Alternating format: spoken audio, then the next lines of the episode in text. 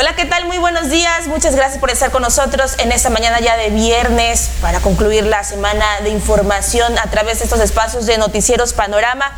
Qué gusto que nos acompañe a través de la señal del canal 38 de TLT y TV Bus y también a través de las diferentes plataformas digitales. Está ustedes eh, pues bien informados. Muchísimas gracias por preferir ese espacio eh, de, información.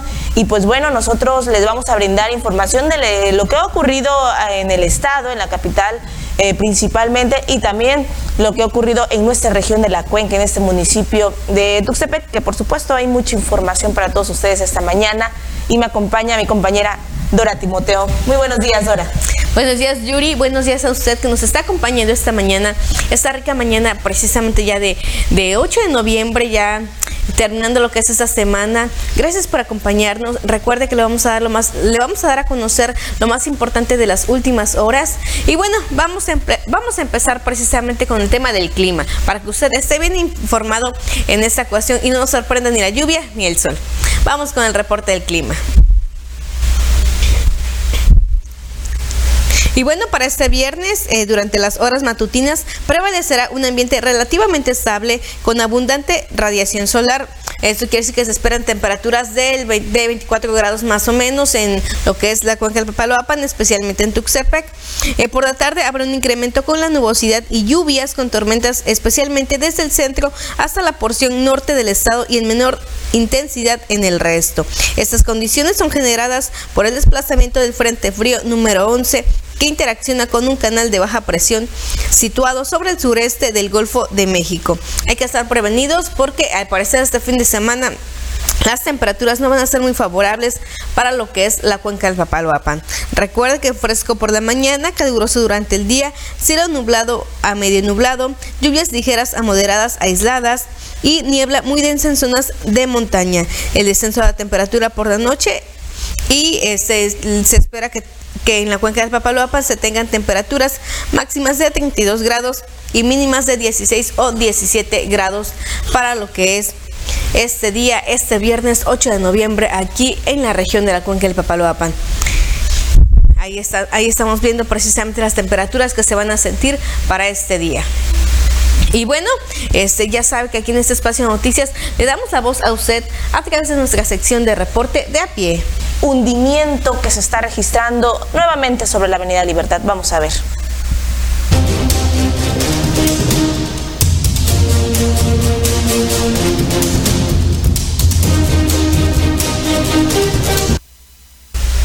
Ahí está, bueno, pues la ciudadanía nos reporta este hundimiento eh, que se está realizando sobre la Avenida Libertad, casi esquina con la calle de Zaragoza.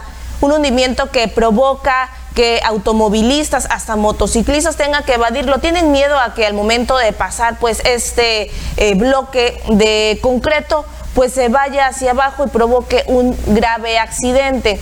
En esta parte de, la Avenida Libertad, hace menos de dos años, se había registrado también un hundimiento, se había eh, por eh, defectos del drenaje, se habían realizado obras eh, durante varias semanas en esta parte, que incluso estas vibraciones y este socavón que se había registrado eh, aproximadamente en, la mediados del año 2017 también provocó fracturas en bardas de algunos vecinos eh, que colindan justamente de este lado de la calle. Ahí está este hundimiento muy notorio en esta avenida Libertad casi esquina con la calle de Zaragoza, taxistas, automovilistas particulares, el transporte eh, público urbano, que es bueno una constante que, que, transiten por esta zona. Todas las rutas prácticamente pasan por aquí. Pasan por esa, perdón, por esa avenida Libertad y pues entre más tiempo se deje sin atender, pues es posible que más sean los daños que se presenten por este hundimiento. Eh, hace unos días le reportamos también el de Carranza y Guerrero. Sabemos que hay varios puntos eh, en esa situación y que las autoridades están atendiendo poco a poco. Bueno, eso nos dijo el director de agua potable, eh, que son varios puntos que tienen identificados no como socavones, pero sí como hundimientos y que bueno, y que de no atenderse, pues sí se van a socavones. Serían socavones ya. Está este hundimiento en la Avenida Libertad. Y hay que recordar que a, mediados de este año eh, se reparó lo que es la Avenida Libertad, un tramo eh, precisamente de Arteaga a Morelos, en, donde estaba la parada y donde está la parada, donde ibas pasando y estaban escaleras. Ah, exactamente, los, los bloques de concreto ya estaban todos separados y se sentía el movimiento cuando uno pasaba ya sea en un taxi, en vehículo particular o en el transporte urbano. Se reparó esa parte, sin embargo se siguen eh, presentando más eh, daños este, en lo que es esta Avenida Libertad y prueba de esto es la imagen que nos manda usted desde, eh, desde las diversas plataformas digitales y lo invitamos para que nos mande cualquier fotografía que usted vea de interés para usted, para la sociedad. Y no únicamente este tipo de fotografías también. Eh, pues que sean ah eso es lo que decíamos esa es la, justo en este mismo punto de donde actualmente afuera está de la un, eh, el, hundimiento, a un costado de donde termina esta reparación que se hizo hace aproximadamente dos años ahora se está registrando en el siguiente bloque. Del otro lado. Así es. Del otro lado de entonces es un punto eh, pues frágil susceptible a esa situación por la eh, por el drenaje por las obras que se realizan. Así se encontraba hace eh, algunos, pues en el 2017 aproximadamente, estas imágenes que, bueno, ya en el archivo, en la hemeroteca de este, medio de, este comunicación. ahí rescatamos esta imagen en relación a lo que nos envían justamente la ciudadanía y que, bueno, también vecinos nos habían reportado en aquel momento justamente que hace menos, eh, hacía menos de tres años también se había reparado esta misma parte. Entonces, pues la pregunta es, ¿es el suelo? ¿Es la calidad de, la obra eh, por lo que queda así? La cuestión es que, pues... Los este, hundimientos se este siguen dando. Se sigue registrando y en este punto, pues que pongan más atención ahora las autoridades pues, para que no se presente pues un accidente porque es muy notable esta situación. Ahí la vemos como cómo se encuentra esta calle. Sí, esta avenida. Sí, es importante lo que decíamos que usted, eh, si tiene algo de interés, pues mándelo a las plataformas digitales para que nosotros le presentemos la imagen a, los ciudadanos que nos ven día con día. Ya sabe, en las diversas plataformas digitales, ya sea un hundimiento, eh, alguna fuga que usted pueda encontrar, pero también algunos eh, detalles que usted considere interesantes y bonitos, también los puede enviar. Este fue nuestro reporte de a pie. Y bueno, en este espacio de noticias estuvimos presentando la detención del líder de Codedi, eh, precisamente que se dio eh, antier, precisamente ayer empezaron con movilizaciones en lo que es el crucero del aeropuerto en la carretera 175 y que bueno, eh, estuvo el bloqueo cerca de 40 horas, lo que sin duda afectó a miles de ciudadanos que querían pasar por el lugar, que querían ir a algún destino. Sin embargo, pues eh, ya no están. Después de 40 horas se quitó el bloqueo, pero eh, usted si está en la capital oaxaqueña está preparado porque amenazan con más movilizaciones, amenazan con llegar más, este, más asociaciones a respaldar a Codedi eh, por la detención de su, de su líder, Freddy. Tenemos ya alguna información que le vamos a compartir precisamente sobre esta detención. Samuel Hernández Morales, vocero de las organizaciones, detalló que junto al respaldo de la sección 22, 25 eh, organizaciones civiles se van a unir a una segunda jornada de lucha para exigir de manera inmediata la liberación de Freddy García, vocero de Codedi que fue detenido el pasado miércoles 6 de noviembre. Ahí vemos ya la protesta que estaban realizando la noche de este jueves y en donde argumentaron precisamente eh, pues el respaldo de varias organizaciones y también el respaldo de la, eh, de la sección 22.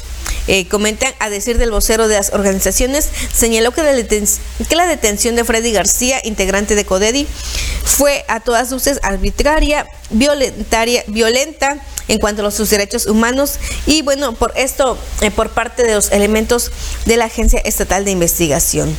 Eh, van a tener el respaldo de la sección 22 eh, por esas intimidaciones que han recibido por parte de los agentes estatal de investigación y vamos a ver cómo se vive, eh, cómo va a estar hoy en la capital del estado el hecho de que más organizaciones se sumen a la exigencia precisamente de la liberación del líder de Codedi, Freddy García.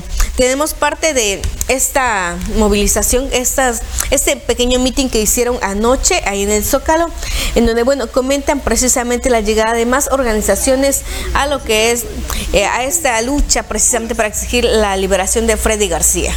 Eh, hoy eh, tuvimos una reunión muy importante, alrededor de unas 25 organizaciones del estado de Oaxaca, eh, organizaciones no gubernamentales, organizaciones indígenas, campesinas, organizaciones sociales y hemos acordado desplegar durante las próximas eh, semanas, días, una serie de acciones para luchar en primer lugar por la libertad del compañero este, Freddy García y eh, para detener la oleada de agresiones que se han venido desarrollando en contra de las comunidades que se encuentran en la Sierra Sur, en Chanica particularmente en contra de eh, la finca Alemania.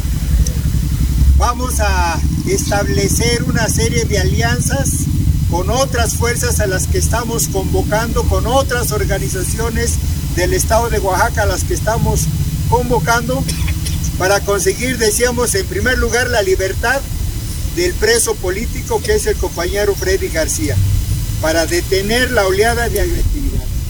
Entonces, bueno, los en contra de las comunidades de Chanica y para conseguir que se detengan también las agresiones en contra de la organización CODESI, particularmente en contra del compañero. Bueno, ahí las declaraciones en este pequeño mitin que realizaron la noche de este jueves, en donde anunciaron la llegada de más eh, organizaciones de 25 para ser exactas, eh, que van a respaldar eh, la exigencia de Codedi en exigir la liberación de Freddy García.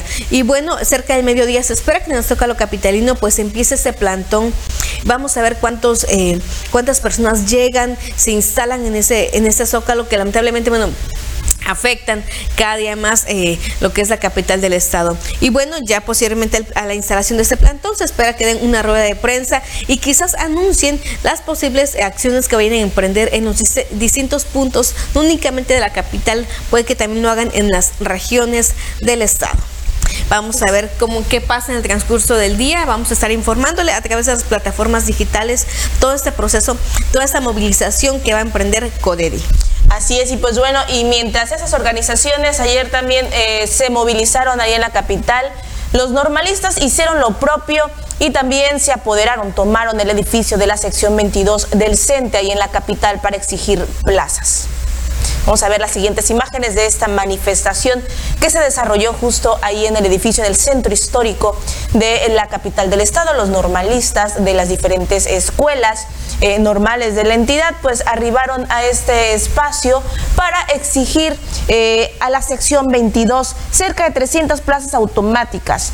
¿Por qué a la sección 22? Bueno, pues porque ella ha sido el canal para poder eh, darles a, estos estudiantes esas plazas ha sido la vía o la ruta que han tomado los normalistas para eh, poder ser beneficiados. Eh, un grupo de normalistas pues, bloquearon este edificio en el centro histórico para exigir la contratación inmediata de más de 300 egresados que dicen ser eh, rezagados de las generaciones 2015, 2016 y 2017. Asimismo, pidieron atención urgente al grupo de la Comisión Política de la Gremial para solucionar esa demanda. Los manifestantes colocaron mantas con sus demandas a la puerta del edificio, con lo cual impidieron el acceso a las oficinas a los mismos profesores. Y el grito de no somos uno, no somos dos, queremos, no queremos corrupción, pues manifestaron esto hasta lograr que la comisión de la CENTE los atendiera y de esta manera pues conseguir su objetivo.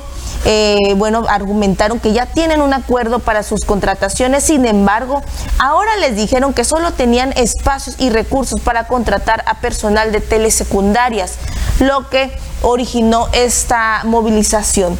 En esos momentos, ayer por, por la tarde, pues se mantenía todavía hasta la tarde-noche una mesa de diálogo entre normalistas, los representantes de los normalistas y los integrantes de la sección 22 para definir su situación y determinar si se van a realizar más acciones de movilizaciones o cuál va a ser la ruta que van a seguir en conjunto la sección 22 y los normalistas para eh, llegar a acuerdos con el Instituto Estatal de Educación Pública y de esta manera pues se les otorguen estas plazas automáticas a los egresados de las normales de la entidad. Pues bueno, ahí están estas acciones el día de hoy pues también estaremos pendientes de lo que ocurra. Los normalistas pues bueno en sus movilizaciones habitualmente también bloquean cruceros importantes de la capital, se apoderan de los vehículos del transporte urbano para bloquear o para trasladarse en muchas ocasiones y como principal punto a la caseta de Huitzo para obtener recursos y continuar con sus protestas dentro de la capital del estado y entre y en algunas otras ocasiones para eh, de esta misma manera mantener los campamentos que a veces se hacen dentro de estos centros eh, de estudios normales ahí en la capital del estado. Pues bueno, esto fue lo que ocurrió en cuanto a movilizaciones en la capital el día de ayer y hoy pues esperan más, así que los mantendremos informados. Y bueno, de esta manera y con estos temas nosotros vamos a un corte y regresamos con más información relacionada a nuestro municipio de Tuxtepec. Ya le tendremos eh, puntos eh, importantes que se han eh, tocado en el transcurso de varios meses por varios sectores que no han sido escuchados y que ahora pues nuevamente están aquí sus demandas a través de los medios de comunicación. Ahora tenemos información local. Recuerde que hace seis años aproximadamente, o este, en la administración de Gustavo Pacheco Villaseñor se amplió lo que es el puente Tuxtepec, eh, se le puso puente Tuxtepec 2. Antes había un retorno precisamente abajo del puente para ayudar a los automovilistas a, quizás a desviarse y evitar algunos accidentes. Ese retorno era muy utilizado. Eh, sin embargo, tras la realización de este puente, pues el retorno se tuvo que cerrar y lo que, bueno, ahora lo dejó como un lugar prácticamente inusual, un lugar eh, quizás hasta abandonado. Este, taxistas hace algunos meses presentaron un proyecto o solicitaron a las autoridades municipales que este retorno pues se reactive para evitar accidentes porque se han presentado decenas de accidentes en este punto. Eh, quienes quieren ingresar a lo que es el centro de la ciudad, quienes quieren salir, tienen que maniobrar para poder cruzar. Eh, sin duda, en ese entonces las autoridades se comprometieron en realizar un proyecto, en autorizar un presupuesto y así pues reactivar ese retorno. Sin embargo, los taxistas siguen esperando. Ayer platicamos con el director de enlace de transporte del gobierno municipal y nos decía que están a la espera, ellos también como autoridad, de platicar con el presidente municipal y ver precisamente si, es, si ya está el proyecto, y el presupuesto que se requiere, ya que eh, al reactivar este retorno también lo que buscan es que es rehabilitar el drenaje de algunas viviendas que de la parte de abajo, eh, poner áreas verdes también y hacer un parque para los vecinos de este retorno. Vamos a ver esta información porque es información que a todos como automovilistas nos interesa. Este congestionamiento es pan de todos los días en el crucero del Seguro Social en Tuxtepec. Motocicletas, taxis, autos particulares, trailers, de todo tipo de vehículos cruzan por aquí. Sin un semáforo, sin un señalamiento, si acaso alguna vez algún oficial de tránsito, pero nada más. El peligro es inminente y los resultados ya se han dado. Muchos accidentes en varios años que ha permanecido así. Pero el problema no solo está en el cruce. Unos metros más abajo, decenas de casas sufren las condiciones de una mala calle, de maleza que crece, de un drenaje roto desde que se construyó el segundo puente, de banquetas en mal estado, de oscuridad por las noches y un lugar sin condiciones para estacionar sus vehículos. Es aquí donde en campaña el presidente Dávila para reelegirse se comprometió a rehabilitar un paso a desnivel que existió hace muchos años y que tuvo que cerrarse cuando se construyó el segundo puente en el trienio de Gustavo Pacheco. Es más, no solo se comprometió al paso a desnivel, sino a construir un parque para los niños en una casa abandonada que ya es propiedad del ayuntamiento. Es lo que nos prometió el presidente en campaña de que iba a hacer, pero pues creo que no ha tenido tiempo ahorita o los tequios que ha hecho en otras colonias que apenas yo digo que va a venir para acá. Estamos de acuerdo, de hecho, para que, que nos componga principalmente la calle porque está, está deshecha, mire. mm, nos prometió un parque en la casa abandonada aquí para los niños, porque como no van a tener donde jugar, él dijo, él dijo que si pavimentaban aquí, componían para que los niños jugaran, ahí iban a hacer un parque en la casa abandonada. Mm, no, no ha venido desde que, bueno, tiene un año apenas, ¿no? Que se religió nuestro presidente, pero no, no ha venido hasta ahorita. Pero han pasado un año y hasta ahora no hay proyecto. No hay todavía una idea de cuánto costaría, de cómo sería, de cuándo arrancaría la obra y ya ni decir de qué tiempo duraría.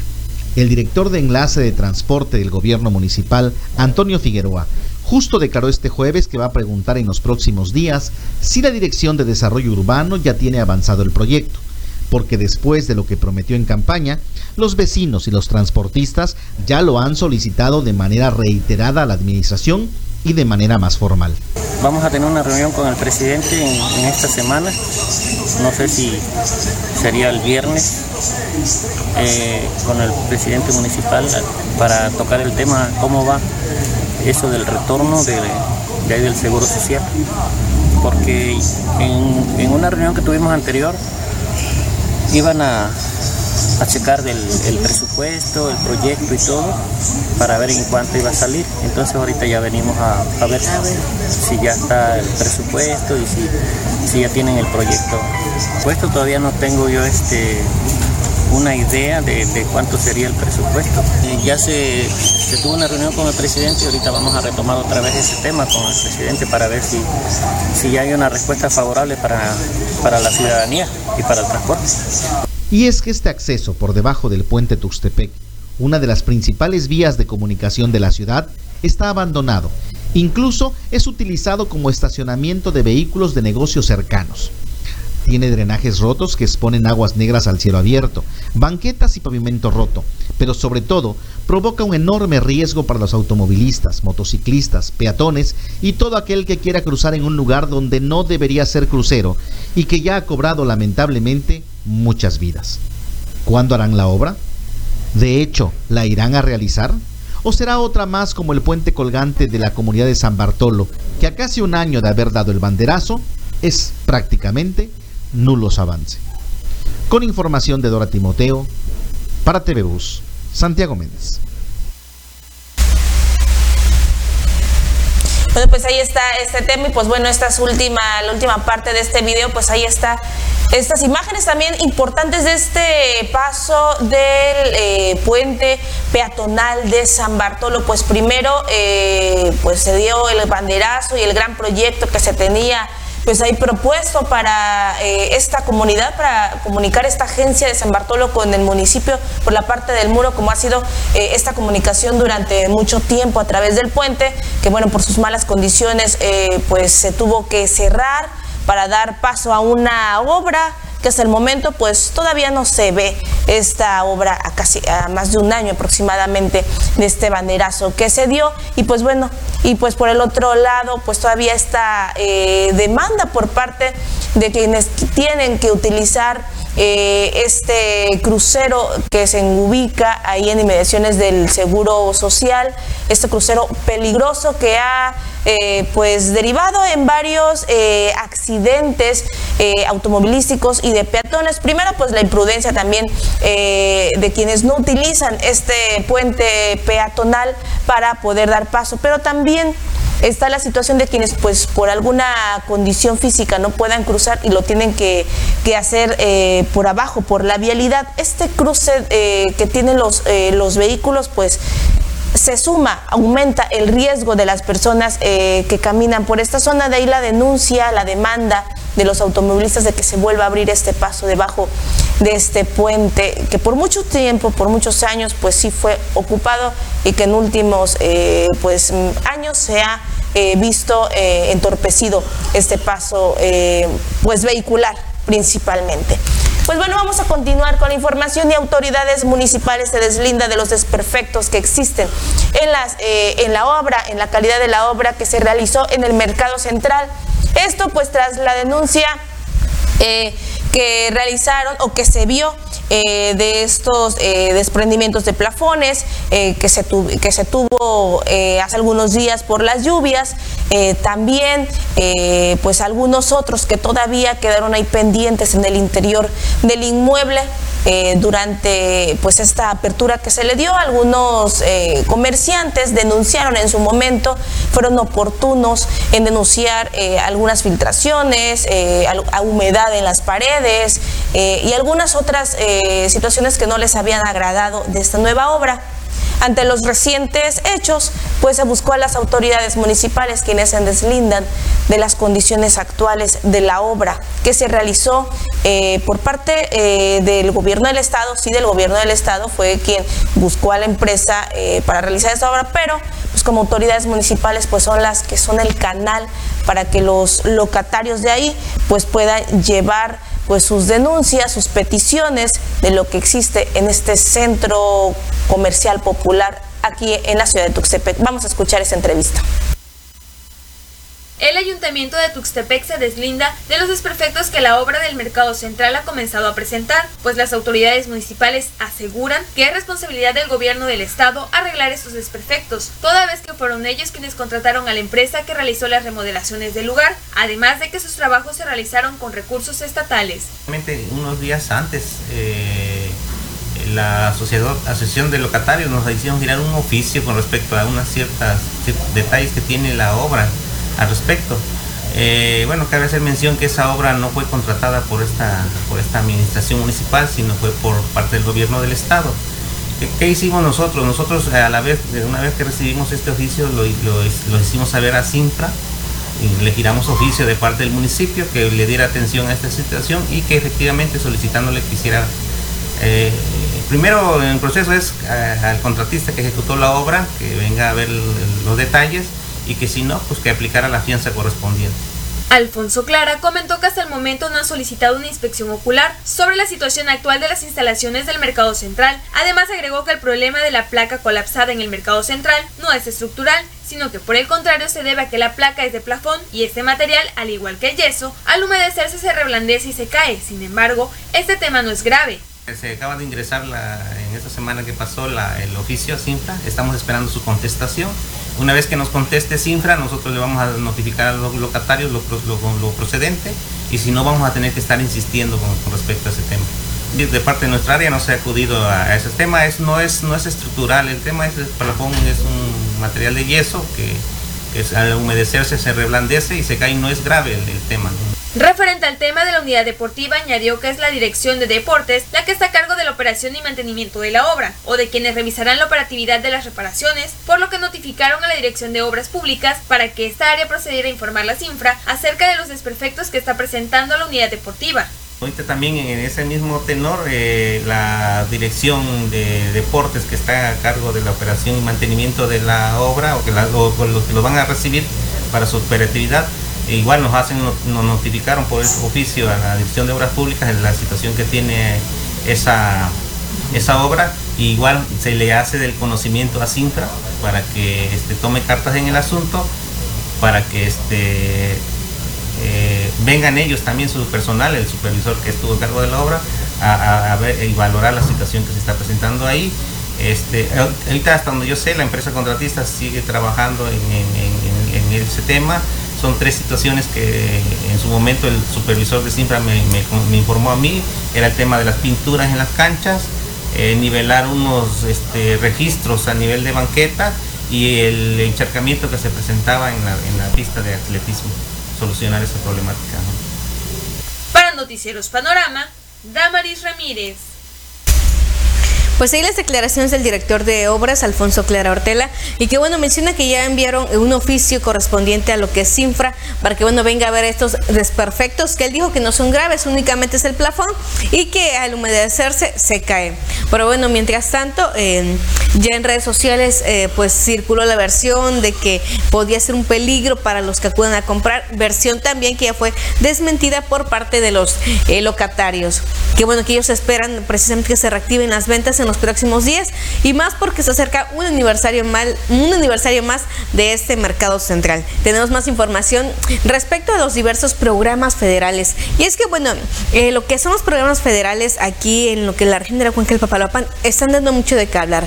El tema de que algunos beneficiarios de lo que es crédito ganadero a la palabra siguen a la espera de la entrega de sus animales, de sus vaquillas. Eh, les prometieron que 15 días después de, la entrega que se hizo en el mes de junio, sería en julio que las recibirían. No ha sido así y siguen a la espera. Eh, por lo menos les han informado que en el mes de diciembre podría darse lo que es esta posible entrega de este programa. Pero también el programa de Jóvenes Construyendo el Futuro han detectado algunas irregularidades. Eh, hace unos meses le informamos en este espacio de noticias que algunas empresas daban de alta a un joven y, tenían a otro laborando. Además de que les piden precisamente alguna cuota por estar, eh, por dejarlos laborar en esos, en esas empresas. O bien hay empresarios que dieron de alta una empresa fantasma y que únicamente están cobrando. Hay varios, eh, varias inconsistencias en este programa, pero también ya se presentaron algunas inconsistencias en las becas que reciben los estudiantes del nivel medio superior, estas becas Benito Juárez. Eh, el pago de estas becas había suspendido. Eh, el cuando dio el primer pago fue un tema del que se habló muchísimo porque hubo fotografías en redes sociales en donde se mostraba a los jóvenes presumiendo su beca y algunos en lugares inapropiados, algunos con algunas eh, botellas consumiendo alcohol precisamente y su sobrecito de la beca a un lado. Esas fotografías dieron mucho de qué hablar por el hecho de darle a los jóvenes recurso y pues que ellos no sepan aprovecharlo quizás o no sepan administrarlo como se debe. Ahora, eh, algunos en la cuenca del Papaloapan, cerca de mil casos precisamente se detecta, en mil casos se detectaron algunas inconsistencias. Y es que eh, los jóvenes, además de recibir su beca, pues querían tener, querían tener más beneficios y algunos se inscribieron al programa de jóvenes construyendo el futuro. Automáticamente el programa pues eh, vio que se duplicaban los nombres, se esta información y se suspendió el pago eh, por unos meses. Serán próximos días que se reactive, pero sí, eh, sí se tuvo que suspender, un, se detuvo, se detuvo prácticamente lo que es este pago para reparar, para dar de baja a quienes estaban en doble programa y bueno, y así este programa pues llegue para todos los jóvenes que aún estudian. Vamos a ver esta información. La coordinadora de los programas integrales en la región de la cuenca del Papaloapan, Yesenia Barbosa Arcuri, señaló que tuvieron que retrasar el pago de las becas Benito Juárez a los estudiantes del nivel medio superior, debido a que se dieron cerca de mil casos, en donde los jóvenes estaban en dos programas explicó que el sistema automáticamente empezó a detectar que en la región había jóvenes que recibían su beca Benito Juárez, pero además se inscribieron al programa de Jóvenes Construyendo el Futuro, que es únicamente para aquellos que no son estudiantes y que tampoco tienen un empleo. Agregó que fueron cerca de mil casos de estudiantes, en su mayoría del Cebetis y Cobao, que se duplicaron, y lo que los obligó a detener el pago, el cual se retomará a mediados de este mes de noviembre. La coordinadora dijo que además siguen las anomalías en el programa de Jóvenes Construyendo el Futuro, en donde las empresas no existen o bien el dueño de la empresa maneja las tarjetas de los jóvenes y en otros casos dieron de alta a un joven y es otro el que está laborando. Aunque no dio a conocer cuántos son estos casos en este programa federal, dijo que ya han dado de baja a algunos jóvenes, pero que seguirán las supervisiones. Con edición de Daniela Bendaño, informó Dora Timoteo. Bueno, pues esta, este tema, pues esperemos que pronto los jóvenes puedan tener pues esta ayuda y que sea bien utilizada. Bueno, y bueno, también un tema que es en relación a los jóvenes, pero que está afectando también pues a las familias, a la sociedad, es el consumo del alcohol. Este tema que cada vez se presenta en, más jóvenes, incluso casi en niños. Cada vez eh, han detectado que este consumo comienza en niños y niñas a partir de los 12 años y por eso se va a empezar una jornada para eh, pues capacitar, para dar a conocer eh, pues los problemas que se pueden traer si se empieza con el consumo temprano de las bebidas alcohólicas. Vamos a ver esta información. El director del Centro de Atención Primaria en Adicciones CAPA en la región, Iván Cruz Fabián, dio a conocer que cifras que manejan a nivel nacional son los jóvenes a partir de los 12 años los que empiezan a consumir el alcohol. Y de hecho hay una base a nivel nacional, nosotros tenemos los datos a nivel nacional que están más a la mano y si me permite leerlo, se sabe que en menores de edad de 12 a 17 años 4 de cada 10 adolescentes han consumido alcohol alguna vez en su vida. ¿Ok? 2 de cada 100, el 2% de estos adolescentes consumen alcohol de forma diaria. ¿Ok? Sin embargo, para un adolescente, ya sea una copa, dos copas, tres copas, aún sea cada 20 días, cada 15 días, se considera un uso nocivo de alcohol. ¿Por qué nocivo? Porque va a dañar el desarrollo tanto del cerebro, tanto de otros órganos y va a tener repercusiones también psicosociales en el presente y al futuro. Entonces, un adolescente, un menor de 18 años que esté consumiendo alcohol, eh, es un foco rojo, aún sea poquito, pero es un uso nocivo. Si es alguien de 25 años menor, es un uso nocivo y quiero hacer eh, hincapié en eso, a prestar mucha atención en todos aquellos que ya estén consumiendo. Dijo que es importante que los padres de familia, al notar un comportamiento inusual en sus hijos, deben de llevarlos al CAPA o con un especialista para detectar si es consumo de alcohol o bien si presentan algún tipo de problema psicosocial. Síntomas eh, más comunes es la apatía. Muchas veces los adolescentes pues toman escondidas tal vez, pero donde los padres o los maestros pueden darse cuenta es en la apatía, ¿no? que ya no tienen ganas de si es en la casa, por ejemplo, de levantarse a sus horas, de ir a la escuela, puntuales, de hacer sus trabajos. Otro de los síntomas es de que se ausenten mucho tiempo de sus casas, ausenten mucho tiempo y no y descuiden ya sea la casa, la familia, la escuela, puede ser un indicador de que si no hay alcoholismo puede haber otra otro problema psicológico, entonces también es acercarse a, al CAPA, por ejemplo, o a algún profesional de la salud que pueda orientarlos en, esta, en este aspecto. No dejar pasar lo psicosocial. Estas declaraciones las dieron a conocer en el marco de la presentación de algunas actividades que van a realizar el próximo 15 de noviembre para conmemorar el Día Internacional Sin Alcohol, en donde se organizaron como capa con los estudiantes del C707 para realizar una fiesta sin alcohol. Los jóvenes señalaron que durante este viernes 15 de noviembre en la escuela van a realizar algunas actividades como son juegos tradicionales, carrera de costales, concursos relacionados al 20 de noviembre, así como venta de alimentos y lo que buscan además es demostrar a su comunidad estudiantil que se van a divertir sin necesidad de consumir el alcohol. Con edición de Daniela Bendaño, informó Dora Timoteo. Seguimos con más información. Eh, y bueno, recuerden que en Chiltepec el fin de semana pasado pues fue un día de fiesta, fue un fin de semana de fiestas, un fin de semana en donde celebraron a los muertos. Y bueno, eh, esto provocó lamentablemente que se acumulara un poco de basura en algunas viviendas y que a su vez eh, toda esa basura que se, que se recolectó de las actividades tanto que realizó el municipio como de las actividades que hicieron en los diversos hogares, pues la acumularan en la unidad deportiva. Esto ante la falta de vehículos quizás para traerla a lo que es el basurero eh, municipal de Tuxtepec, que es donde por lo regular eh, los municipios vecinos traen lo que es sus traen sus desechos. Eh, lamentablemente, pues esto provocó algunas críticas y ya el presidente municipal explicó los motivos precisamente por los cuales tuvieron que acumular la basura en la unidad deportiva. El presidente de San José Chiltepec, Martín García Hernández, aclaró la situación de la basura que apareció en un costado de la unidad deportiva y explicó que por el día festivo correspondiente al Día de Muertos, los vehículos fueron rebasados por la cantidad de basura generada, además de que la lluvia complicó el acceso al basurero municipal que se encuentra en la colonia Catarino Torres Pereda. Lo que pasa es que, sinceramente, teníamos que entregar este, cinco viajes de grava de, de Piedrabola, cinco viajes. Eh, el, la borda ahí donde está el almacenamiento estaba cerrada, no teníamos lugar donde sacar este material.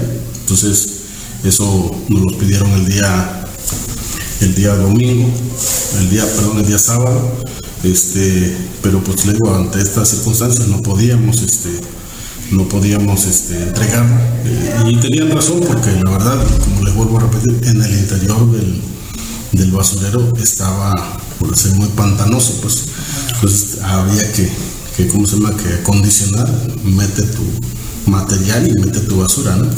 Entonces, eh, decidimos, ahora sí, este, pues el domingo no pudimos, nadie labora en el ayuntamiento, entonces, este, y como había basura todavía el día sábado, toda esa basura había que recogerla. Si se dejaba en las calles, iba a ser lo mismo también, pues iba, iba a haber el mismo comentario eh, del servicio de, recolección de basura. Esta situación generó la crítica ciudadana, pues comentaron que el lugar podría convertirse insalubre para los deportistas. Sin embargo, aclaró el presidente que solo era cuestión de un día, ya que por ser también fin de semana, el personal se encontraba en descanso, pero dijo que de inmediato dio la orden para que los desechos fueran trasladados al depósito de basura que se encuentra en el municipio de Tuxtepec. Asimismo, explicó que ante las constantes lluvias en la región, el mencionado basurero se había puesto pantanoso y dijo que era necesario rellenar de grava el camino, por lo que vio más viable solucionar primero este problema en el Estado de, Derecho, ¿no? Todos tienen, todos tienen derecho, todos tienen la libertad de, de, pues dar su opinión, ¿no? Pero pues nosotros estamos abiertos a la información, pues si, si nos preguntan, nosotros respondemos, pues no es, ahora sí, no es un daño que, que, venimos haciendo ante la sociedad, todo lo contrario. Quien está al frente de todo el gasto de, del servicio de recolección de basura este, es el ayuntamiento solamente un 10% es lo que, lo que los usuarios este, han podido, ahora sí en este caso, este, eh, apoyarnos, pues, pero pues nosotros hemos sido responsables en esa área, pues, y la verdad en todos estos meses pues no, no habíamos tenido esta circunstancia.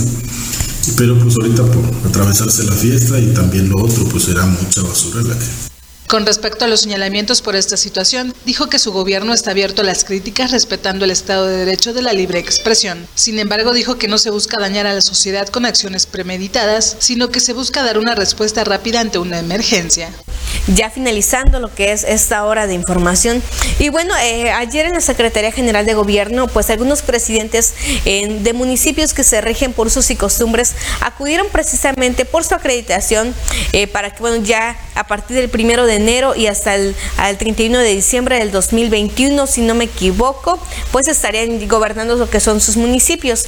De la cuenca del Papaloapan, en lo que es Jocotepec y San Juan La Lana, pues acudieron estos presentes municipales por su acreditación. Ahí vemos eh, fotografías de Pedro Escárcega, presidente electo de Jocotepec, quien bueno, eh, eh, quien en días pasados ganó lo que es la elección de su municipio, un municipio de la cuenca del Papaloapan, muy cerca de lo que es Tuxtepec. también tenemos imágenes, ahí está lo que es el presidente municipal electo de San Juan La Lana, es Pastor Francisco Pastor Bolaños, que bueno, eh, señaló que eh, se encuentra en calma eh, ya previo a que finalice esta administración. En próximos días, a partir del primero de enero, pues va a gobernar lo que es un municipio también cercano a lo que es Tuxtepec. Tenemos la entrevista que le hicimos al presidente electo de San Juan La Lana. Vamos a escuchar lo que nos dijo. Bien, pues su nombre y su cargo ya. mi nombre es Francisco Pastor Bolaños. Soy originario de la comunidad de San José Río Manso, perteneciente al municipio de San Juan La Lana. Eh, pues ahorita ya soy presidente electo de nuestro municipio. Eh, me acaban de entregar la constancia de mayoría ya con su número de registro eh, para conocimiento pues de los que nos estuvieron siguiendo en las redes sociales y en sus medios de comunicación. Aquí está el número de registro también que nos otorga el Instituto Estatal Electoral. Entonces estamos eh, pues ya en este proceso de acreditación, adelantándonos porque sabemos que la dirección de, acreditaciones en este año pues se le junta muchísima gente, ¿no? Entonces eh, fuimos convocados por ellos, creo que somos uno de los primeros municipios que vamos cumpliendo y así vamos a seguir en los tres años que nos vamos a emprender. ¿No hubo mayor conflicto ya después de esta elección que querían no, no, no, para nada, eh, para nada, no hubo impugnación, no hubo nada. Yo creo que Eso merece nuestro municipio, el respeto de quienes contendieron a la presidencia municipal, merecen pues este, los ciudadanos respeto y pues sumar esfuerzos por nuestro municipio.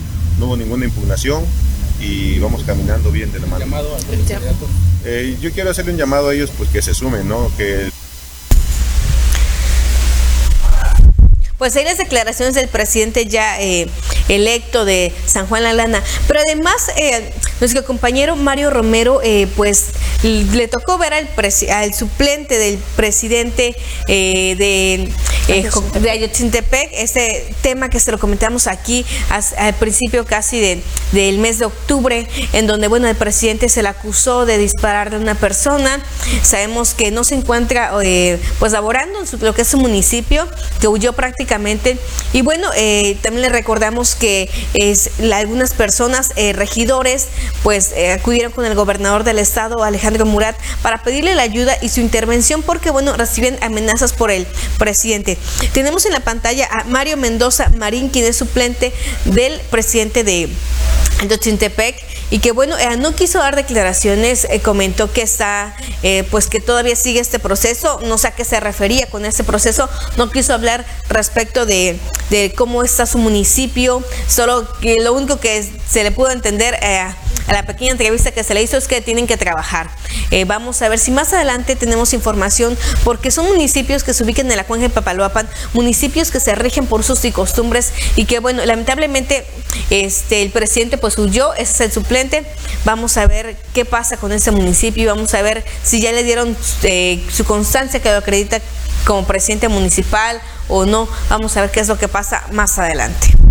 Así es, y bueno, y mientras este tema de los eh, presidentes se llevan a cabo en los diferentes municipios de la región, eh, también existe todavía presente el tema del partido Morena, eh, quien sigue sus procesos de elección y que bueno, no en todo el país se pudo llevar a cabo estas jornadas para elegir a los consejeros debido a diversos problemas, pero en cuanto a lo que ocurre en Oaxaca y en la región de la cuenca eh, con esa situación de los consejeros, aquí les presentamos esta información.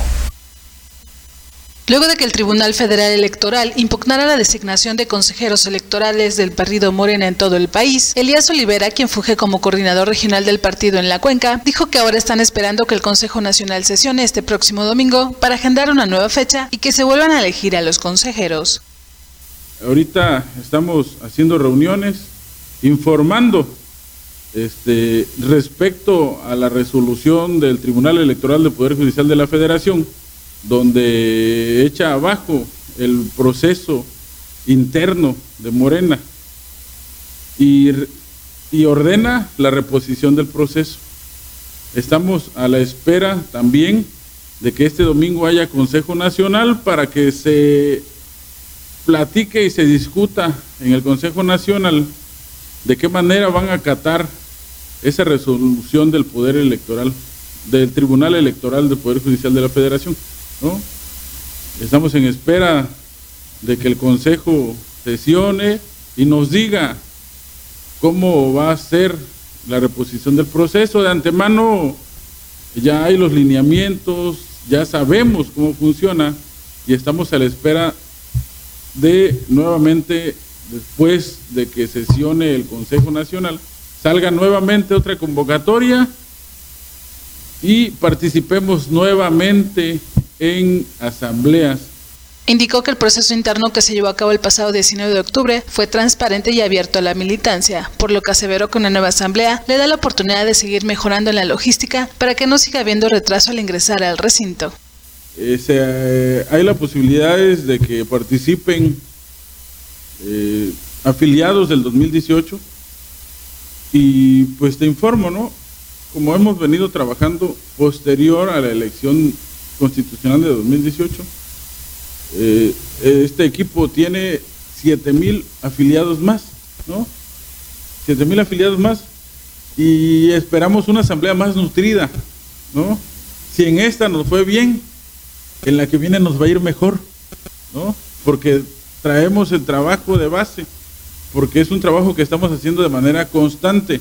Y si en esta asamblea hubo 5 mil, entre 5 y 6 mil asistentes, esperamos, si se apertura a, afiliados 2018, esperamos que haya una participación más o menos de 10 mil personas. Así también agregó que es importante que sesione el Consejo Nacional este 10 de noviembre para empezar a designar a los consejeros de los 300 distritos que existen en todo el país. Primero tenemos que hacer la elección de los consejeros en todos los, con, en todos los distritos federales electorales, que son 300 en el país. Posteriormente, congresos estatales para elegir a la dirigencia estatal, al comité estatal y al consejo estatal, presidencia del consejo estatal. Posteriormente hay un congreso nacional donde se eligen consejeros nacionales. Después hay un consejo nacional donde se elige el comité nacional de Morena. Y ahí es donde concluimos la reorganización, la reestructuración de nuestro partido en los órganos estatales y nacionales para posteriormente que haya convocatorias para renovar los comités municipales que del 2013 no han sido renovados. Por último, dijo estar agradecido con la gente que le depositó su confianza para representarlos en las decisiones partidistas, por lo que mencionó que sigue trabajando para consolidar los trabajos que desde que se creó este partido han estado realizando. Con información de Alejandro Morales, reportó Claudia Ortega.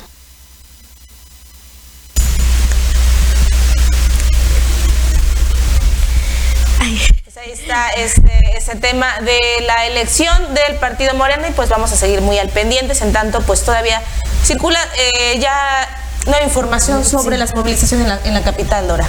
Así es, eh, le mencionamos en este espacio al principio que iba a haber movilizaciones en la capital del estado, esto por CODEDI y unas 25 organizaciones más que piden la liberación del líder de CODEDI, Freddy García. Eh, bueno, tenemos una fotografía que ya es del Zócalo Capitalino, en donde bueno, ya se muestra algunas personas con palos y machetes, eh, que bueno, al parecer son los que estuvieron bloqueando lo que es este miércoles y jueves, lo que es el crucero del aeropuerto y que bueno, ya se están concentrando precisamente en el Zócalo. Hay que estar pendientes eh, para ver qué es lo que pasa con esta organización, qué puntos va a bloquear. Esperemos que pues que no sean muchos y que no afecte tanto la circulación en la capital del estado y que bueno, esas movilizaciones no aterricen en las diversas regiones del estado. Ahí está la fotografía de hace unos momentos precisamente en el Zócalo Capitalino pues esperemos que no lleguen hasta este punto las movilizaciones porque se vuelve un caos el tema principalmente del paso eh, hacia el estado de Veracruz, que siempre es el punto que más se, afecta esta caseta del puente Caracol. Y pues bueno, ya para despedir este espacio de información, les tenemos eh, pues un eh, dato importante a las personas, a la ciudadanía en general. Este fin de semana, el próximo 10 de noviembre, se va a llevar a cabo un foro regional.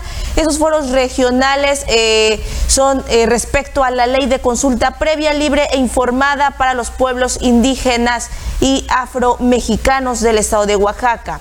El objetivo es garantizar la participación de los pueblos y las comunidades indígenas y afromexicanas de Oaxaca con el diseño y la elaboración de la ley de consulta previa, libre e informada para este Estado. Es decir, eh, cuando se llevan a cabo estos eh, proyectos importantes en alguna, en alguna región, en alguna comunidad, como ha sido en Oaxaca con el tema de las mineras o con el tema de las, eh, de las presas, digamos, como en esa región. ahora, se les tiene que dar a la ciudadanía pues esta libertad de poder eh, decidir sobre lo que va a ocurrir en sus comunidades. Y para esto pues eh, se hace esta, esos foros regionales para poder plasmar ya una ley de consulta previa, libre e informada para los pueblos indígenas y las comunidades afromexicanas libres del estado de Oaxaca. Entonces, pues esta invitación pues es abierta a quienes quieran asistir. Eso se va a llevar a cabo pues en un eh, salón de eventos sociales eh, de este municipio de Tuxtepec, muy eh, cercano al Muro Boulevard. Entonces, pues para las personas que quieran tener información sobre lo que se va a llevar a cabo para esta ley y pues que siempre las comunidades indígenas son las más afectadas en estos megaproyectos. Ya lo vemos en esta región con el tema de las presas cuantas Miles de familias no se desplazaron eh, de, sus comunidades de orígenes por la construcción de estas presas, tanto la Miguel Alemán como Miguel de la Madrid. Y pues bueno, con esto nosotros concluimos este espacio de información de Noticieros Panorama en esta primera emisión Y pues de mi parte les deseo que pasen un excelente fin de semana y el lunes los espero nuevamente aquí a las 8 de la mañana para estar bien informados. Así es, gracias Yuri y gracias a usted que nos acompañó en este espacio. Recuerda que a la una los espera mi compañero Jorge Acevedo, por la noche Santiago Méndez, Toño Moreno y Osvaldo Martínez. Yo les deseo un excelente viernes y también un excelente fin de semana. Noticieros Panorama, primera emisión.